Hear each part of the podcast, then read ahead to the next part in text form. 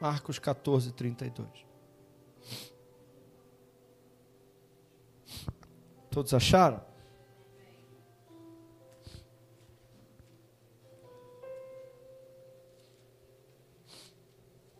Só um minutinho, irmãos. Aleluia.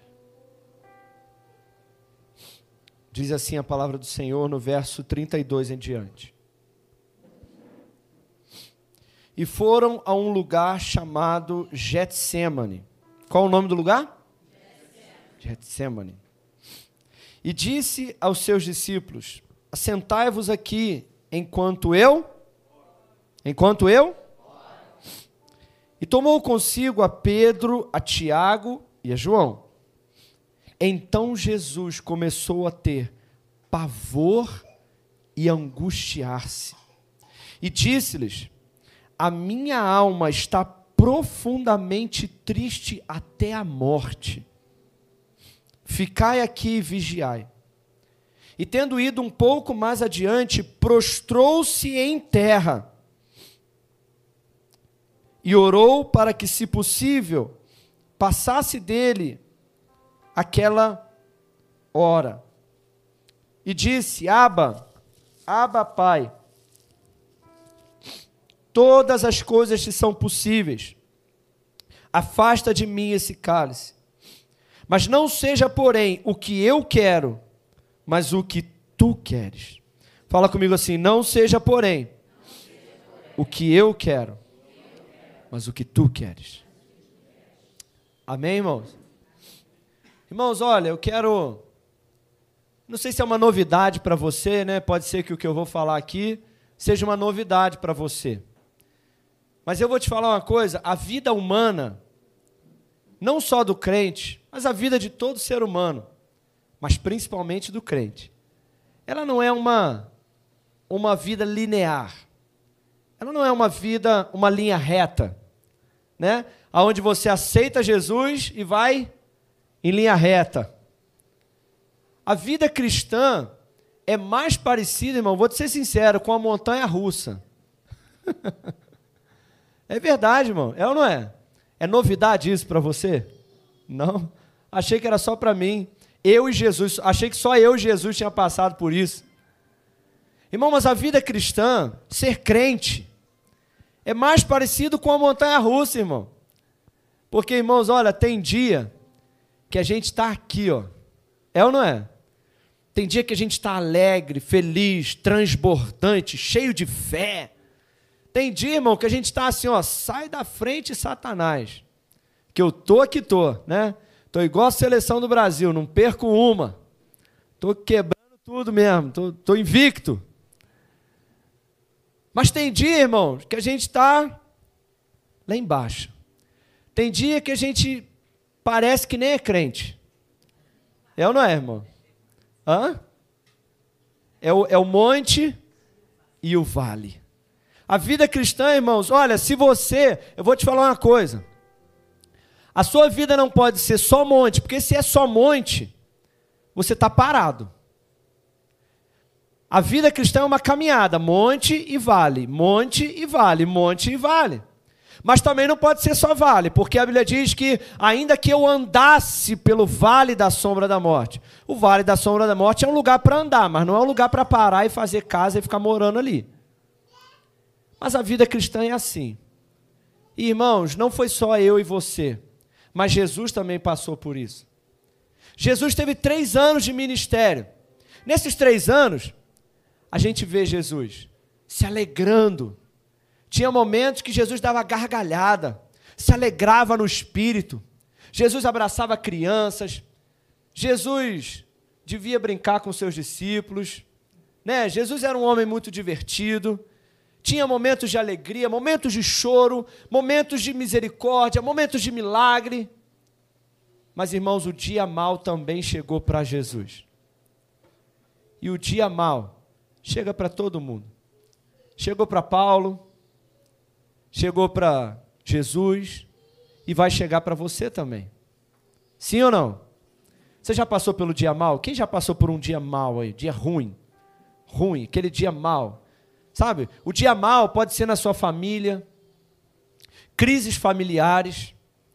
O dia mal pode ser crises financeiras, sabe quando as contas não batem? O dia mal pode ser na sua saúde, o dia mal pode ser, de repente, até com você mesmo. O problema não é com ninguém, o problema sou eu mesmo. Eu estou mal. E tem dia que a gente está tão mal que a gente está irritado até com a gente mesmo.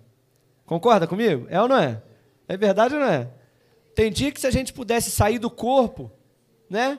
E deixar a gente quietinho num lado, porque tem dia que eu não estou. Irmão, misericórdia da minha esposa, cara. Minhas, meus filhos. Tem dia que eu não não, não bem nem para mim, quem dirá para eles. Mas, irmãos, o dia mal vem para todo mundo. E o dia mal veio para Jesus. E Jesus ele se encontra no Getsemane. Fala comigo assim, Getsemane. Você sabe o que é Getsemane? A palavra Getsemane quer dizer lugar de prensa.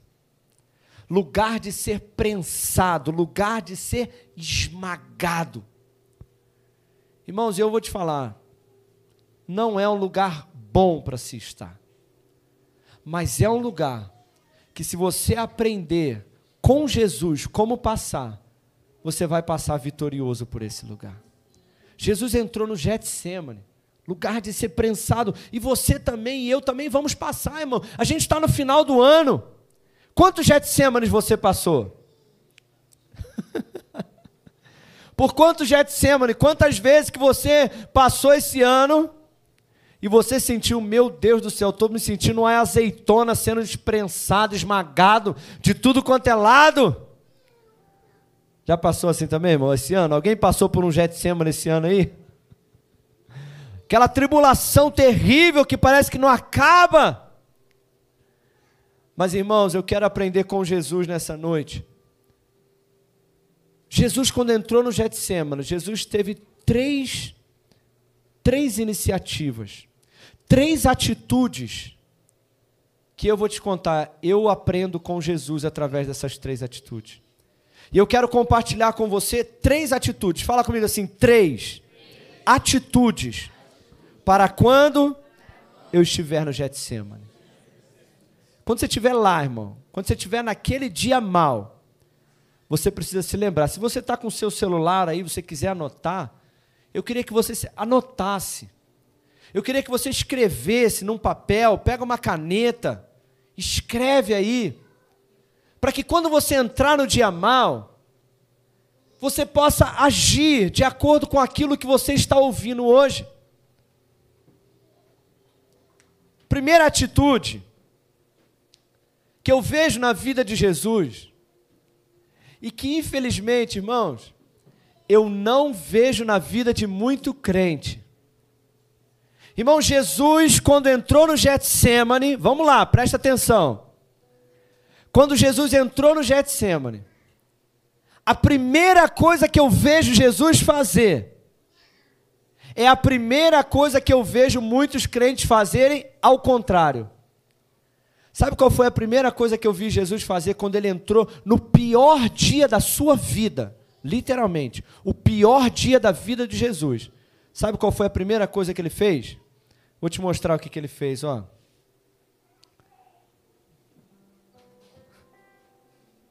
Jesus fez assim, ó, vem cá. Vem cá, mais um aqui, ó. Vem cá. Jesus fez assim. Vem cá, Bula, mais um que fala que é três aqui, só para a gente estar tá na Bíblia certinho. Tá seguindo a Bíblia. Dá a mão para ele aí. Irmãos, o pior dia da vida de Jesus Deixa eu te perguntar uma coisa. Quando você está no dia mal, você está mal, terrível, triste, abatido, a alma angustiada até a morte, qual é a sua vontade? Sumir.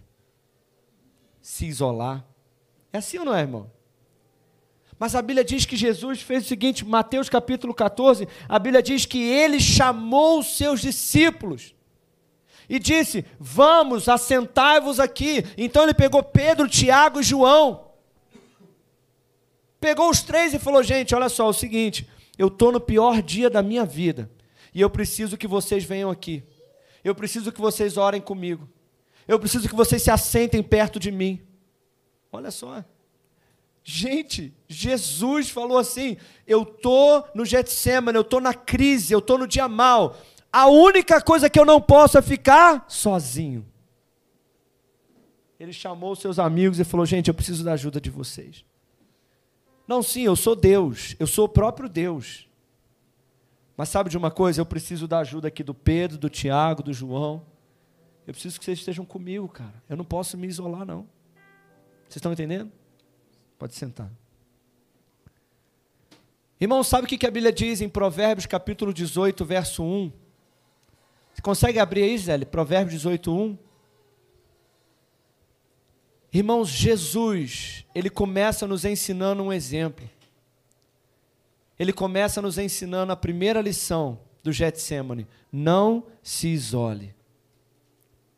Irmãos, olha, as palavras que Marco usou foi, foi uma palavra dura. Marcos disse que Jesus, ele falou assim: Olha, eu estou tão angustiado que a minha alma está com uma tristeza de morte.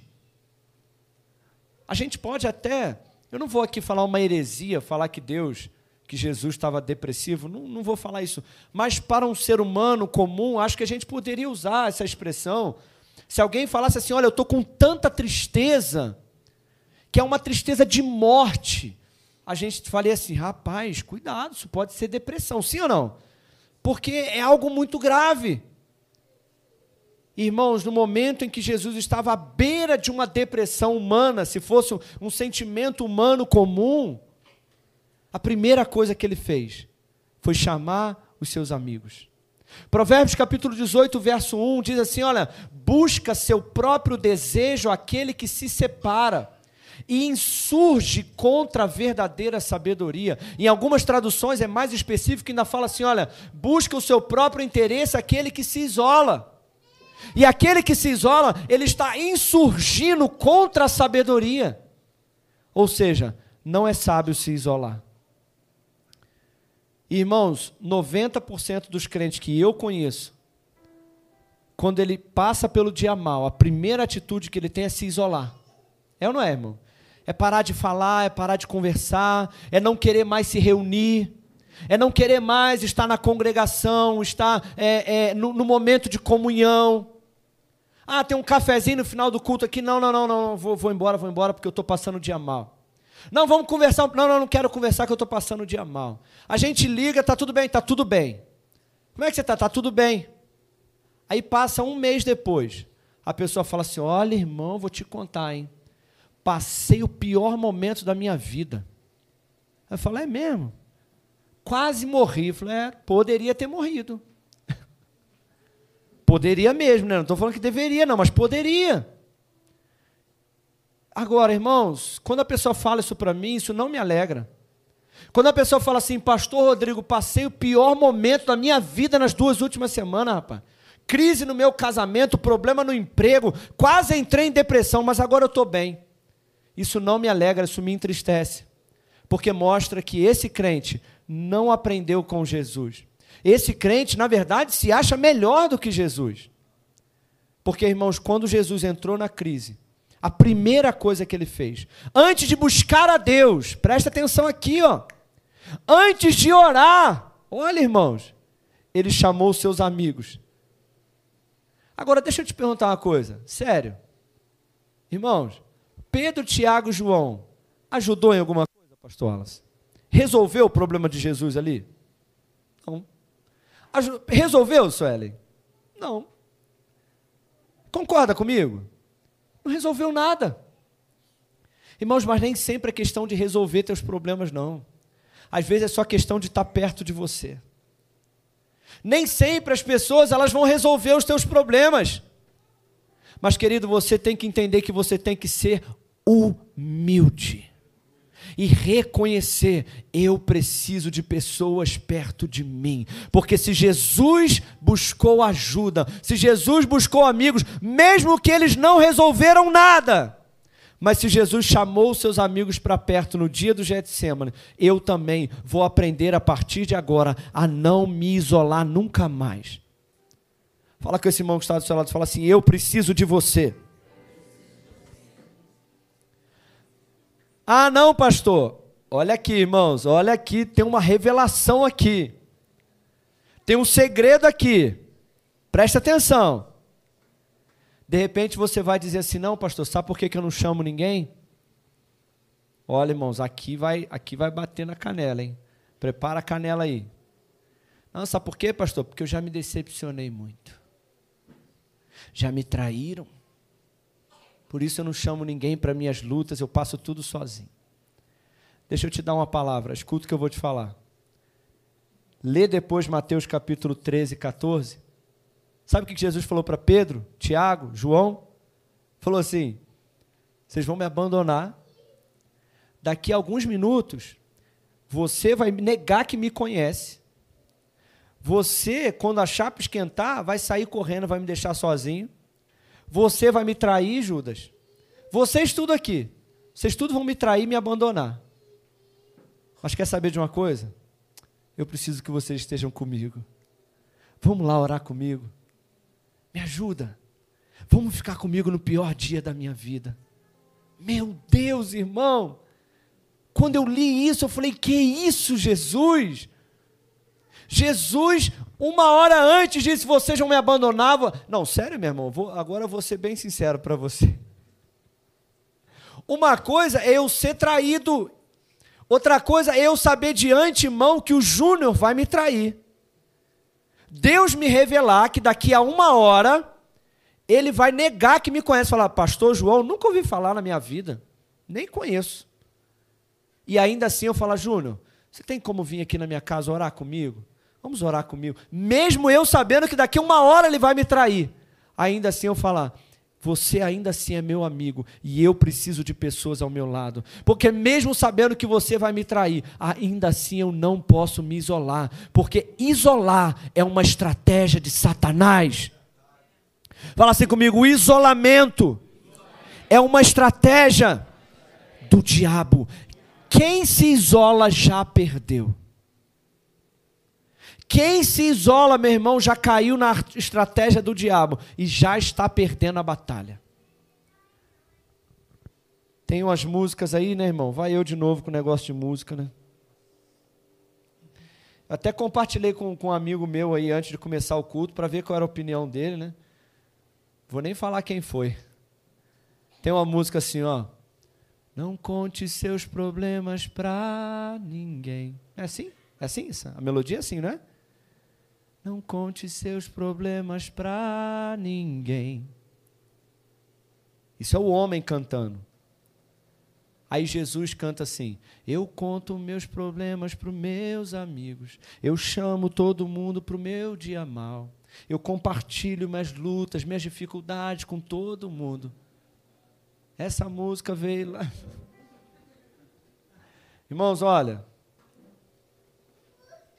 tem música que não é bíblica.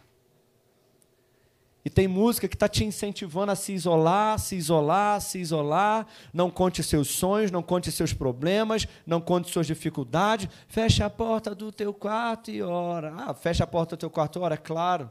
Mas antes de orar, Jesus fez questão de chamar pessoas para dentro do seu casamento. Não, perdão. Dentro do seu casamento, não. Dentro do seu dia mal. Agora eu vou completar. Você também, irmão, tem que chamar pessoas para dentro do seu casamento no dia mal, no seu casamento. Você tem que chamar pessoas no dia mal quando você estiver mal emocionalmente, mal financeiramente. Irmão, pode ser que eu não vou te ajudar financeiramente, de repente eu não vou pagar as tuas contas, mas pelo menos vou estar contigo ali te aconselhando de repente, ou te falando assim: fica tranquilo, irmãos, vai dar certo, você vai conseguir. É, ué. Pode ser que eu tenha até dinheiro para te falar, não. Você chega para mim e fala, ó, oh, pastor, rapaz, preciso pagar uma conta amanhã. Pô, tô passando uma tribulação, cara, não sei como pagar. Quanto que é? Ah, pastor, 500 reais a conta. 500? Pô, toma aí. Toma 500 aí, paga a sua conta. Amém, Jesus? Nem adianta hoje, no final do culto, nem adianta que eu não tenho 500 reais. Se você pensou aí, opa, vou procurar o pastor hoje mesmo. Nem adianta. Hoje não vai colar. Pode ser que um dia, pode ser que tenha alguém aqui, de repente, o Marcelinho, vai que cola, né? Vai que cola aí. Mas, irmãos, compartilhar suas necessidades, suas lutas, sabe? Pastor, olha, estou passando uma luta no meu casamento, minha mulher está me atribulando. Pastor, meu marido. Pastor, meus filhos, não sei o que fazer. Pastor, minha vida espiritual, não consigo orar. Não, eu estou sem vontade de orar, gente. Vamos reunir aqui, eu, Carol, vamos reunir aqui Suelen, Joyce, me ajuda. Faz duas semanas já eu não consigo ler a Bíblia, não consigo orar. Estou sem vontade de ir para a igreja. Vocês podem orar comigo? Me ajuda. Irmão, nós precisamos sim contar os nossos problemas uns para os outros. Porque é aí que reside a humildade. Segundo, querido, Segundo passo, primeiro, não se isole.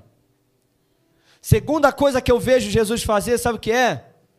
Irmãos, no pior dia da vida de Jesus, o dia em que sua alma estava tão triste quanto a morte, sabe o que Jesus fez?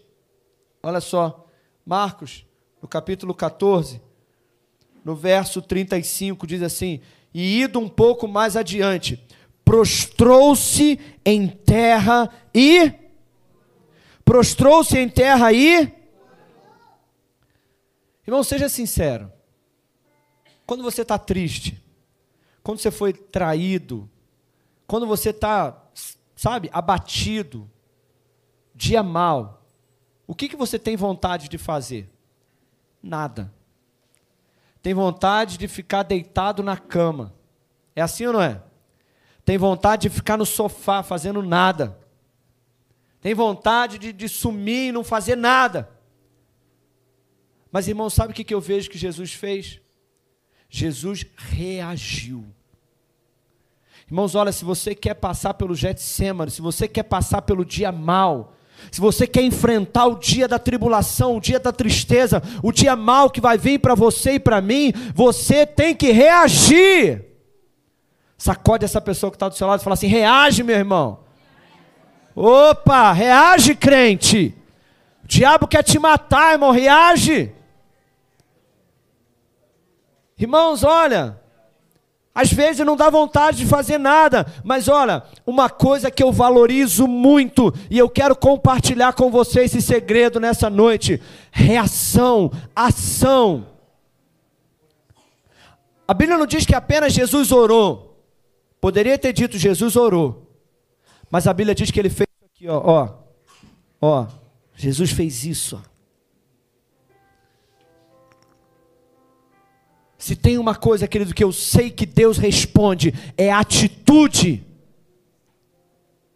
Se eu sei, querido, uma coisa que Deus vê, é a nossa ação. Não é apenas orar, mas é agir, é reagir é fazer alguma coisa, irmão. Sabe, irmão, no dia mal, às vezes me dá vontade de sacudir algumas pessoas. Às vezes dá vontade, irmão. Às vezes eu faço. Já teve vezes aqui na igreja. Meu Deus do céu. Lá no início, irmão, agora não faço mais isso não. Eu tô, tô me tornando um pastor melhor. Mas lá no início, irmão, às vezes, momento de oração, Deus agindo, Deus operando. E a pessoa assim, ó, para mim assim, ó. e a gente assim, fecha o olho, irmão, ora, busca Deus, adora a Deus, a pessoa assim. Aí eu passei pelo banco assim, fecha o olho. já fiz com os dois já.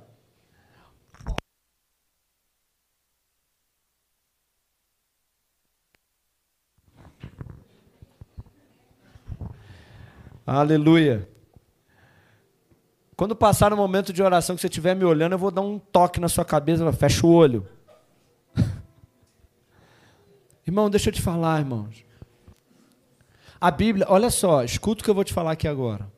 A Bíblia não registra outro momento em que Jesus se prostrou com o rosto em terra. Pode ser que ele tenha feito? Pode ser. Mas só aqui que a Bíblia registra, sabe por quê? Era o pior dia da vida de Jesus. E dias difíceis exigem atitudes drásticas. Dias difíceis exigem atitudes violentas. Irmãos, eu vou te falar, essa semana essas últimas semanas não tem sido fácil para mim. Essas últimas semanas, irmãos, eu tenho sentido uma angústia, uma tribulação dentro de mim. Não é nada, não é ninguém. Graças a Deus, né? Esposa está ali, está tudo bem com a gente. Está tudo bem. Mas é por dentro, uma angústia terrível. Irmão, que dificuldade foi de vir para o culto domingo agora. Olha, irmão, meu Deus do céu. Depois até mais uma irmã aí compartilhou comigo que ela falou também que estava com a vontade de ficar em casa no sofá. A casa limpinha, tudo arrumadinho. Tinha acabado. Foi jogo domingo? Não, não, né? Tinha acabado de fazer almoço, casa arrumadinha, o marido e a filha dormindo no sofá. E ela falou assim: Ah, meu Deus, como eu queria, fiquei desame de ir para a igreja hoje.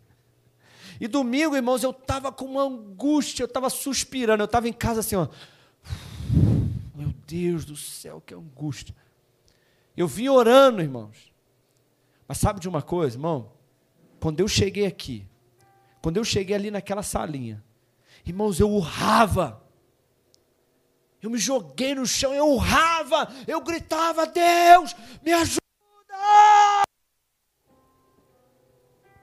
Porque, irmãos, mais sem vontade de orar eu tô, mais alto eu grito. Quanto mais desanimado eu tô, mais alto eu grito. Porque, irmãos, eu quero perseverar na fé. Eu não quero desistir no Getsemane. Eu não quero voltar atrás. E eu sei que eu preciso da graça e da misericórdia de Deus. Então, irmãos, quanto mais o dia ruim vem, Quanto mais problema na família eu tenho, mais eu venho para o culto. Quando eu casei, irmãos, 18 anos eu casei, 17, não é isso? Carla sempre me lembra disso. Meu pai teve que ir lá assinar por mim. que vergonha, meu Deus. Nem, nem de maior eu era, Valmir, mole? Meu Deus do céu. Irmãos, era briga diária, duas ou três vezes por dia. Irmãos, mas quanto mais a gente brigava, mais eu ia para o culto. A gente brigava em casa, eu ia para o culto desesperado, chorava, clamava, porque eu sabia que a única solução para o meu casamento era se Deus entrasse com intervenção. Então, irmãos, eu não vinha para a igreja miar, eu não vinha para a igreja falar.